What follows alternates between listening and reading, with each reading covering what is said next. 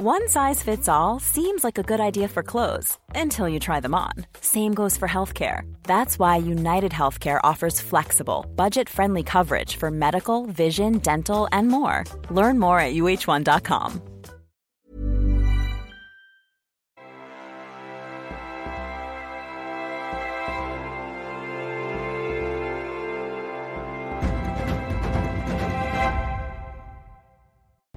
Bonjour à tous, la belle figure d'aujourd'hui c'est Saint Joseph, un grand saint, une grande figure mais aussi une figure paradoxale. De lui on ne sait rien, ou presque, dans la Bible il est même le grand silencieux, celui dont on ne connaît aucune parole prononcée. Mais ce qui est encore plus étonnant, c'est que sa personnalité a mis des siècles à émerger au grand jour et qu'aujourd'hui elle se développe encore et elle rencontre beaucoup de succès, notamment auprès des pères de famille, car il est un repère justement dans une époque en manque de pères. Nous partons donc à la découverte de Saint Joseph avec le père Francisco Dols. Bonjour mon père. Bonjour Marie. Merci d'être avec nous. Euh, vous êtes l'aumônier du patronage du Bon Conseil à Paris et également l'aumônier de la marche de Saint Joseph qui a lieu ces temps-ci, puisque effectivement la fête de Saint-Joseph, c'est le 19 mars. Et puis Véronique Jacquier est avec nous. Bonjour Véronique. Bonjour à tous. Pour cette émission qui, je le rappelle, est en partenariat avec l'hebdomadaire France catholique. Alors, Saint-Joseph, Véronique, eh bien, euh, si l'on commence par le découvrir, euh, il faut dire qu'il a a eu une vie quotidienne assez banale, assez simple, semblable à celle de milliers de charpentiers de son époque. Oui, pas de coup d'éclat dans la vie de Saint Joseph. On ne sait pas grand-chose. C'est une vie vécue à Nazareth. Voilà ce que l'on sait. Et il avait choisi le métier de charpentier. Le mot utilisé dans les évangiles, c'est l'artisan. L'artisan, celui qui travaille le bois. Alors, les évangiles rapportent que Jésus est lui connu comme le fils du charpentier, ce qui signifie que Joseph était identifié durablement comme tel. Euh, le seul mot pour décrire Joseph dans l'évangile de Saint Matthieu, c'est euh, le mot juste. Joseph étant juste, on va, on va s'arrêter avec vous, mon père, hein, sur cette notion de, juste, de justesse, de justice devant Dieu. Joseph, vous l'avez dit, Emmerich, c'est le grand silencieux. Il n'y a pas de dialogue relaté dans les évangiles, alors que c'est une présence extrêmement importante, on va le découvrir. Et puis, euh, ça, c'est le plus important. Joseph vit vraiment humblement, mais mais il est de lignée royale. Dans un songe, un ange lui apparaît, s'adresse à lui en lui disant Joseph, fils de David. Il est nommé comme tel.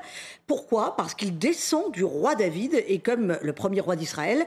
Et comme il est de la tribu de Juda, il descend aussi d'Abraham. Ça veut dire que, en lui-même, Joseph, il récapitule toute l'histoire d'Israël. Alors, Père Francisco, finalement, c'est un modèle de noblesse d'âme aussi, euh, Joseph. Comment vous le percevez? Même si Joseph, il est appelé le charpentier, mais Jésus aussi, dans l'évangile de Marc, il est appelé le charpentier. Et donc il y a là quelque chose de la, transmission, d'un savoir-faire euh, que Joseph a, transmis à, son fils. Et, euh, euh, c'est quand même très étonnant que, eh bien, en ayant écouté tout simplement dans un songe un ange, eh bien, euh, tout de suite, Joseph, il accepte de, de, se laisser bousculer par le Seigneur.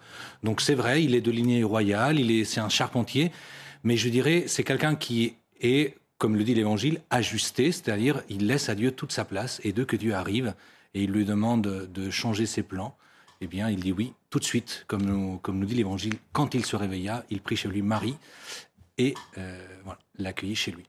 Mais alors, quand même, euh, être charpentier quand on descend d'un roi, du roi David, est-ce qu'il n'y a pas une certaine déchéance? Est-ce que c'est pas paradoxal pour Saint Joseph euh, d'exercer ce métier, cet humble métier qui est noble aussi, qui a sa noblesse bien sûr, mais euh, néanmoins pour un, descendant de roi, c'est quand même étonnant, non? On peut aussi se dire que c'est très en accord aussi avec ce qu'avait été le roi David, qui lui-même avait été un berger à Bethléem. Et, et puis Joseph euh, charpentier, euh, c'est pas forcément le, métier, euh, le dernier des métiers, puisque charpentier, à l'époque de, Joseph, c'est celui qui qui est l'artisan qui sait construire non seulement des meubles, mais aussi des charpentes, des maisons, un peu comme un, un métier reconnu. Oui, comme aujourd'hui un architecte. Que dire de, ces... Euh, parce que finalement, donc, on connaît peu de choses de Saint Joseph. Euh, on essaye quand même, à travers les différents indices de l'Évangile, ce qu'on sait, c'est que euh, son fils adoptif, Jésus, a vécu 30 ans dans l'ombre de ses parents, de Joseph et Marie, dans une vie cachée, hein, c'est ainsi qu'on la nomme, cette vie cachée qui a duré 30 ans. Finalement, est-ce que c'était un petit paradis terrestre que cette famille, ce noyau familial, Jésus, Marie et Joseph? Il y a un détail dans l'évangile que j'aime beaucoup, c'est euh, quand Jésus reste au temple à 12 ans, à l'insu de ses parents, qui font une journée de marche sans lui. Euh, croyant que Jésus est euh, avec les autres membres de, la caravane, de ce pèlerinage. Euh, je me dis que des parents qui acceptent de faire une journée de marche en croyant que leur fils est avec des amis, et, bien pour moi c'est une famille qui, qui vivait dans une confiance vraiment entre, entre eux immense. Vraiment, ils il, se faisaient confiance. Et puis, euh, quand il le retrouve, au bout de trois jours, il lui demande pas, mais où est-ce que tu as été euh, Qu'est-ce que tu as fait euh, Mais pourquoi nous as-tu fait cela? Qu'est-ce que ça veut dire? ben, Ça veut dire qu'ils savent que ce qu'il a fait pendant trois jours, c'était sûrement très bien, mais ils n'ont pas compris pourquoi il l'a fait. Donc il n'y a pas de reproche exactement. dans leur voix. Exactement. les paroles, en tout cas, qu'ils expriment. Et puis, c'est aussi un détail, mais Marie dit Ton père et moi, nous avons souffert en te cherchant. Vous disiez tout à l'heure, Véronique, il n'a pas parlé, ou en tout cas l'évangile ne nous rapporte pas des paroles de Joseph, mais Marie et Joseph ont échangé sur cette souffrance, puisque Marie dit Nous avons souffert en te cherchant. Euh, voilà, combien de couples, combien de parents qui peuvent, dans le secret de leur foyer, comme le secret de Marie et Joseph, euh, échanger aussi sur leur souffrance, sur leur peine qu'ils ne peuvent pas partager. Eh bien, Marie et Joseph ont vécu aussi cela. Cela nous les rend très familiers. Euh, Véronique, attachons-nous justement à découvrir un peu mieux cette sainte famille, puisque Saint Joseph, c'est le gardien de la famille. Il n'est pas pourtant le père biologique euh, de Jésus, mais il est aussi un modèle pour tous les pères de famille et euh, qu'est-ce qu'on sait de concret justement sur cette sainte famille? Alors la tradition rapporte qu'il fallait trouver un époux à la jeune Marie euh, qui avait décidé de se consacrer à Dieu, c'est-à-dire de rester vierge, ce qui était exceptionnel à l'époque parce qu'on attendait le Messie et qu'une femme se devait d'enfanter. Le grand prêtre décide donc de lui présenter des descendants, de, lui présenter plusieurs descendants de la maison de David et il demande à ses descendants, ces, jeunes hommes de, Nazareth ou de la région, de mettre un bâton sur le et la tradition rapporte que le bâton que Joseph dépose sur l'autel fleurit d'une façon miraculeuse. C'est pour cela qu'on représente d'ailleurs souvent Saint Joseph avec un bâton fleuri. Alors par la suite, euh, fiançailles entre Marie et Joseph, tous deux confient leur secret de ce confier à Dieu, de se consacrer complètement à Dieu tout au long de leur vie. Donc euh, finalement, ce sont des, des, épousailles qui seront euh, euh, mystiques, hein, mais non charnelles. Vous allez nous expliquer, Père Francisco. mais l'Évangile raconte que Marie est enceinte de l'Esprit Saint, ce qui est évidemment incompréhensible à première vue pour Joseph. Il décide de la répudier en secret. Voilà ce que disent les Évangiles. Mais c'est là qu'apparaît l'ange qui le nomme en lui disant fils de David, donc qui vraiment appuie sur sa lignée royale, ne crains pas de prendre Marie chez toi, car ce qui est engendré en elle vient du Saint-Esprit. Vision donc qu'il reçoit pendant son sommeil. Vous l'avez dit, Père Francesco, pour Saint Joseph, alors il n'y a pas de mystère, il obéit forcément à l'ange, hein, il ne se dit pas qu'est-ce qui m'est arrivé, j'ai des visions. Il comprend que Marie attend le Messie et effectivement, les évangiles disent euh, qu'il la prend euh, chez lui. Donc il y a cette forme de protection qui se met en, place. Ensuite, récit bien connu de la nativité, euh, la nativité, la naissance de Jésus à Bethléem, où se rend Joseph pour le recensement, ça c'est du factuel dans les évangiles. Et les évangiles nous disent que euh, Joseph, Marie ne trouvent pas de place euh, pour les accueillir à Bethléem. Euh, et donc l'enfant Jésus naîtra dans une étable ou dans une grotte, en tout cas dans la nuit de Noël. Là encore, Joseph est le grand silencieux. Il n'y a pas de parole. puis il sera celui qui, là encore poussé par un ange dans son sommeil, part en exil en Égypte avec Marie et l'enfant, puisqu'il reçoit l'ordre de les protéger pour qu'ils échappent à la vindicte du roi Hérode qui veut massacrer tous les enfants, tous les mâles, les premiers-nés mâles d'Israël euh, pour que, évidemment, le Messie euh, n'émerge pas et ne soit pas euh, quelque part un, concurrent pour le roi Hérode. Et l'évangile de Saint Matthieu mentionne qu'ils vont rester en Égypte jusqu'à la mort d'Hérode. Alors on, on, suppute que ce sera 2-3 ans. Ensuite, vous l'avez dit, Émeric, ce sera une vie extrêmement discrète à Nazareth. Alors, Père Francesco, comment expliquer une telle discrétion de Joseph alors qu'on se rend compte que dans ce qui nous est rapporté factuellement dans les évangiles, sa présence est incroyablement importante. Oui, alors euh, j'ai toujours été, euh, à partir du moment où j'ai commencé à connaître la Bible, j'ai toujours été marqué par les liens qui existent entre le Joseph, euh, le père adoptif de Jésus, et celui de l'Ancien Testament. Et, ce Joseph du livre de la Genèse est un, personnage, c'est une très belle histoire, est un personnage qui a beaucoup souffert euh, qui a beaucoup attendu. C'est une histoire très longue, euh, de beaucoup d'années. Et, et le Joseph euh, père de Jésus, il, euh, a un père qui s'appelle Jacob aussi, comme celui de, l'Ancien Testament. Et, euh, et sans doute, il a dû apprendre que pour, pour accueillir le plan de Dieu et pour, pour être fidèle au Seigneur, eh bien, euh, il faut aussi accepter humblement. Euh, Être patient. Le temps, oui. Et, euh, et puis que Dieu se révèle de la manière de, de, façon surprenante. possible. Et, et c'est vrai que dans les différentes étapes de l'Évangile où on voit Joseph être rejoint par le Seigneur, être appelé par le Seigneur, à chaque fois, c'est des, il lui demande des choses bah, qui n'étaient pas prévues, qui n'étaient pas dans son agenda.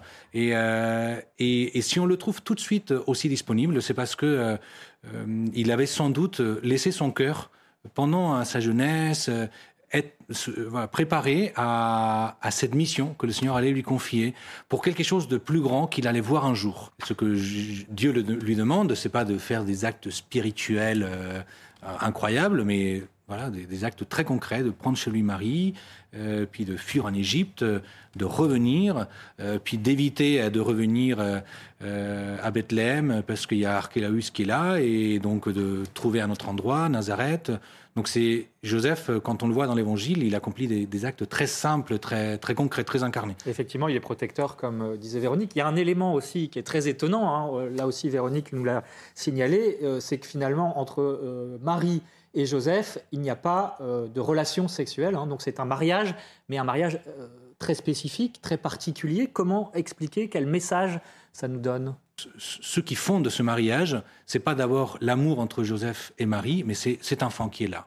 C'est-à-dire, c'est parce qu'il y a cet enfant que Dieu demande à Joseph de prendre une place de père. Et donc, euh, évidemment, ça ça chamboule un peu les choses. Euh, mais Joseph, il accepte d'entrer euh, euh, dans ce rôle. Ça ne veut pas dire qu'il n'y a pas eu d'amour entre Marie et Joseph, mais il a compris que Dieu l'appelait à, un amour très différent, ou en tout cas théologal, si vous voulez, entrer dans le plan de Dieu. C'est d'abord le plan de Dieu. Et puis, cet enfant, c'est un enfant très spécial. Pourquoi? Parce que ce n'est pas le fils de Joseph. Même si les quatre évangiles l'appellent le fils de Joseph, Joseph, il sait bien que cet enfant, cet enfant il a un autre père.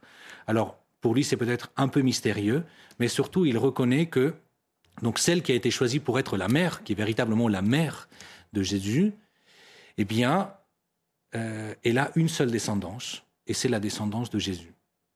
Et, euh, Joseph ne rentre pas euh, dans, dans, une relation euh, euh, charnel, sexuel avec Marie, parce que euh, la seule descendance de Marie est celle de Jésus et de tous ceux qui viendront peut-être grâce à Jésus. Euh, et donc, fécondité spirituelle. Exactement. Et donc il sait très bien quelle est, quelle est sa place. Il la comprend peut-être petit à petit, mais, euh, mais voilà, il prend toute la place que Dieu lui donne, mais seulement la place que Dieu lui demande. Alors Véronique, on s'achemine vers la fin de la vie de Saint Joseph et sa mort notamment, dont pour le coup nous ne savons rien et nous n'avons aucun indice, si ce n'est ce qu'a dit la tradition là-dessus. Oui. Mais paradoxalement, il faut s'arrêter sur la mort de Joseph. C'est très intéressant parce que la tradition dit qu'il est mort avant le début de la vie publique de Jésus. Donc Jésus qui commence sa vie publique euh, à l'âge de 30 ans, 30, de 30 ans à 33 ans. Pourquoi fallait-il entre guillemets, qu'il ait disparu avant le début de la vie publique de Jésus, il fallait qu'il soit comme effacé pour qu'il n'y ait pas de confusion, ça rejoint ce que vous avez dit, Père Francesco, euh, qu'il n'y ait pas de confusion quand Jésus évoque son Père. Évidemment, Dieu son Père. Et il aurait été trop sensible, dit la tradition, et n'aurait pas supporté de voir Jésus souffrir et mourir sur la croix. Alors, cela dit, la tradition rapporte qu'il a une très belle mort, puisque entouré de la Vierge Marie et de Jésus. Étonnamment, il n'y a pas de trace d'un tombeau de Saint Joseph en Terre Sainte. Pas de culte non plus. Il faut attendre le 9e siècle. Et, et notamment, c'est Sainte Thérèse d'Avila qui va répandre le culte de Saint Joseph euh, en lui confiant la protection de ses carmels en Espagne. Sur le plan archéologique, cependant, à Nazareth, Un tombeau du 1er siècle a été découvert sous une maison de religieuse et les habitants de Nazareth ont toujours dit qu'à cet endroit se trouvait la maison du juste. Donc le juste tel qu'est nommé Joseph dans les évangiles parce que il s'ajuste au plan de Dieu et de toute façon, il n'a pour ambition que de répondre à ce que Dieu attend de lui. Alors Père Francesco, euh, l'Église l'invoque comme le patron de la bonne mort. Pourquoi? C'est quoi une bonne mort? Une bonne mort, c'est mourir avec Jésus et Marie. Et, euh, Joseph, c'est un saint très spécial parce qu'il a eu précisément cette, ce lien si unique et si beau avec euh, Marie et Jésus. Et, et, on peut croire qu'il est mort avec eux. Et tout chrétien doit mourir avec Marie et Jésus. et c'est ça la bonne mort. Jésus lui-même, quand il est mort, euh, Marie au pied de la croix hein, et Jésus sur la croix, euh, il s'est peut-être souvenu de la mort de son père et il s'est sans doute souvenu de toutes les fois où Joseph euh, a pris soin de lui, son père, ce qui a fait que Jésus a pu prier. Père, entre tes mains, je remets mon esprit parce qu'il avait appris que un père, ça prend soin de son enfant à tout instant. Et, et puis vous parlez de Sainte Thérèse d'Avila. Sainte Thérèse d'Avila, elle... 16e siècle oui, elle, euh, elle aimait beaucoup Saint Joseph. C'était une femme aussi très les pieds sur terre. Et elle se disait, euh, puisque notre Seigneur obéissait en tout à Joseph sur la terre, eh bien au ciel, ça doit être la même chose. Donc si je demande quelque chose à Joseph, euh, il va demander à son fils et il va me l'obtenir. Un bon intercesseur. Voilà. Alors, je vous propose, euh, puisque la fécondité de, Saint Joseph, elle, est très réelle, et encore aujourd'hui, il est le patron des travailleurs, notamment. Hein. sa fête, c'est le 1er mai, une de ses fêtes d'ailleurs, il y en a plusieurs. Je vous propose qu'on euh, se rende à présent à Lisieux, où un chef d'entreprise, justement, s'inspire beaucoup de la figure de Saint Joseph. Regardez, c'est un reportage d'Éloi Rochebrune. Dans le bureau du patron, à côté d'une imprimante, cette statue d'un personnage bien connu de l'Évangile attire notre attention. En acier, bronze et laiton, Saint-Joseph, protecteur des travailleurs, a été réalisé par un collaborateur de l'entreprise avec les matériaux utilisés dans cette usine. Une fierté pour Timothée Bélanger, chef d'entreprise qui recherche à mettre Dieu au milieu de son travail. C'est Saint-Joseph qui travaille au poste, un peu comme nous à l'usine. Et Saint-Joseph est particulièrement efficace dans, nos demandes et dans son accompagnement et sa protection. Le contexte actuel de dévalorisation du travail fait croire d'autant plus à ce chef d'entreprise l'importance de cette figure biblique. Le travail a perdu un peu cette noblesse.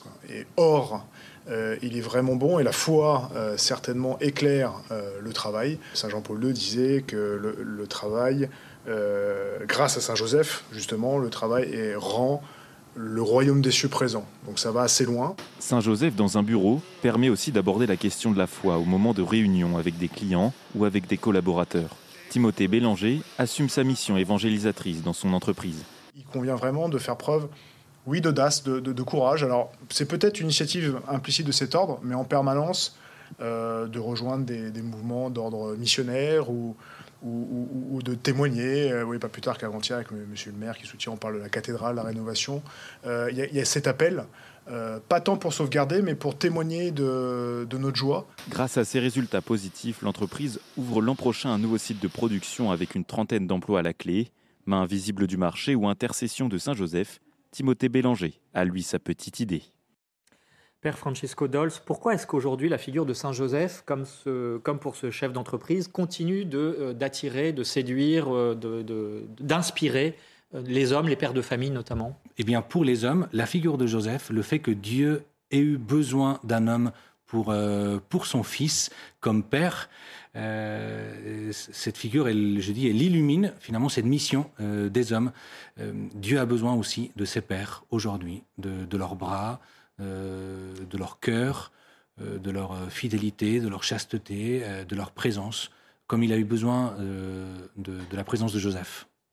Alors très rapidement, Véronique, car cette émission touche à sa fin, un lieu pour mieux découvrir la figure de Saint Joseph, eh bien, ça se passe en France, dans le Var. Oui, à Cotignac, en Provence, sur le lieu dit du Bessillon, donc à côté d'un sanctuaire qui s'appelle Notre-Dame de Grâce, à 3 km de là. Le sanctuaire Notre-Dame de Grâce, il y a une apparition de la Vierge Marie. Et euh, la France est un pays incroyablement béni, puisqu'à 3 km de là, donc au Bessillon, en 1660, apparition de Joseph, qui, il y a seulement quatre apparitions de Saint Joseph reconnues par l'Église dans le monde, et c'est la seule apparition où en plus Saint Joseph, qui n'est pas un bavard, parle. Il dit à un jeune berger qui meurt de soif, soulève ce rocher et tu boiras. Et il y a depuis une source miraculeuse. Donc je vous invite évidemment à découvrir le Bessillon à Cotignac. Euh, et c'est d'ailleurs à Cotignac qu'est né le premier pèlerinage hein, des pères de famille euh, il y a 35 euh, ans. Donc évidemment sous le patronage de Saint Joseph. Et puis quelques livres pour finir sur, sur la figure de Saint Joseph. Alors une référence, le Saint Joseph de Jean Gallo, il y a aussi, que vous allez voir s'afficher à l'écran, voilà. Il y a aussi Joseph le Silencieux, très complet, livre de Michel Gagné chez Salvator. le pape François, bien entendu, aime beaucoup la figure de Saint Joseph. Saint Joseph, un homme à l'écoute de Dieu, c'est publié chez Bayard. vous pouvez aussi découvrir Saint Joseph, époux de Marie, édité par la tradition monastique. Euh, et puis euh, le film euh, produit par Sage, dont vous avez pu voir des images en exclusivité, Cœur de père par Andrés Garrigo. Voilà, produit par Sage donc. Et puis, bien entendu, n'oubliez pas la lecture de France catholique, qui fait sa couverture cette semaine avec un gros dossier sur les ostensions limousines qui commence justement ce week-end. Et c'est parti pour sept mois de pèlerinage, de procession avec les saints en Limousin, mais aussi dans la Creuse. Voilà, nous en reparlerons bien sûr. Merci Véronique, merci Père Dols d'avoir été avec nous. Je rappelle que vous êtes le directeur du patronage du Bon Conseil à Paris. Un dernier mot pour vous dire que Saint-Joseph est fêté le 19 mars, mais qu'en réalité tout le mois de mars lui est euh, traditionnellement consacré. C'est le patron de l'Église universelle, du Canada, des charpentiers bien sûr, des menuisiers, des travailleurs plus globalement. Et ça, sa deuxième fête, c'est le 1er mai, et de la famille bien sûr. Et puis une citation à la Saint-Joseph, beau temps, promesse de bon an. Voilà ce que dit le dicton populaire, la tradition populaire sur Saint-Joseph. Merci d'avoir suivi cette émission. Et puis, euh, demain à suivre à 13h, Enquête d'esprit, nous parlerons également de la place des hommes dans la société à la suite de Saint-Joseph. Mais pour l'heure, l'info continue sur CNews.